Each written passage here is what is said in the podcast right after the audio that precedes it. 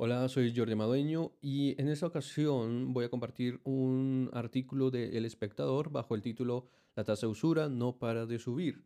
En enero de 2023 será de 43,26%.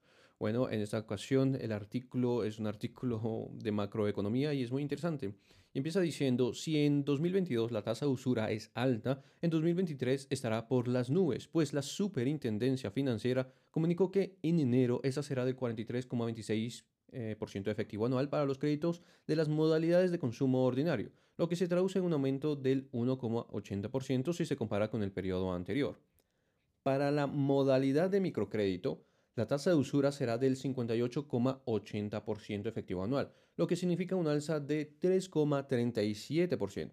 En, en, pocas palabras, o en otras palabras, si usted saca un crédito por un millón de pesos y difiere su pago a 12 meses, lo máximo que por ley podría terminar pagando es 1.432.600 pesos en las modalidades de consumo y ordinario o 1.588.000 en la modalidad de microcrédito.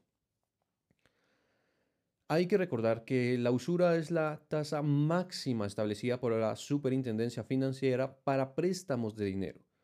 Toda aquella persona o entidad que reciba o cobre más allá de esto puede incurrir en el delito de usura. ¿Hasta cuándo seguirá creciendo la tasa de usura?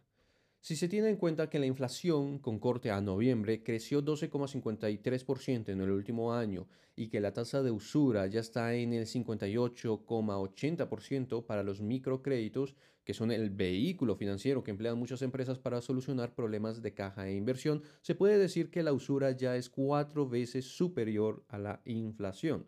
Lo anterior se traduce en un peso significativo para el poder adquisitivo de los trabajadores pues si bien la carestía de los em, productos y servicios que componen la canasta básica familiar ya ha venido empobreciendo sus finanzas, quienes siendo un producto crediticio lo sienten aún más.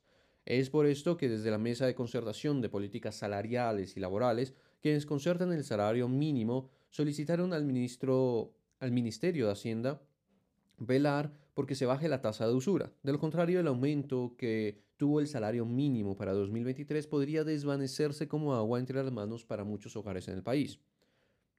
También hay que mencionar que el Banco de la República ha venido aumentando las tasas como medida para restarle velocidad a la inflación, básicamente en respuesta a lo que hace el Banco de la Reserva en Estados Unidos y también en todo el mundo.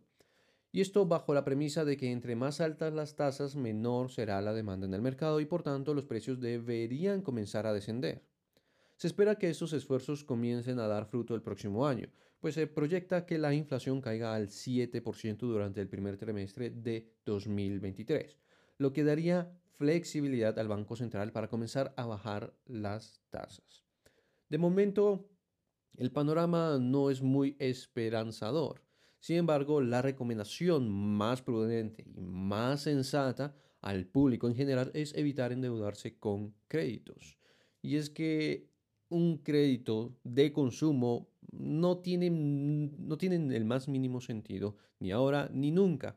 Así que, con mayor razón ahora que es mucho más doloroso, no se debería de recomendar ni tampoco se debería de promover el endeudamiento de consumo.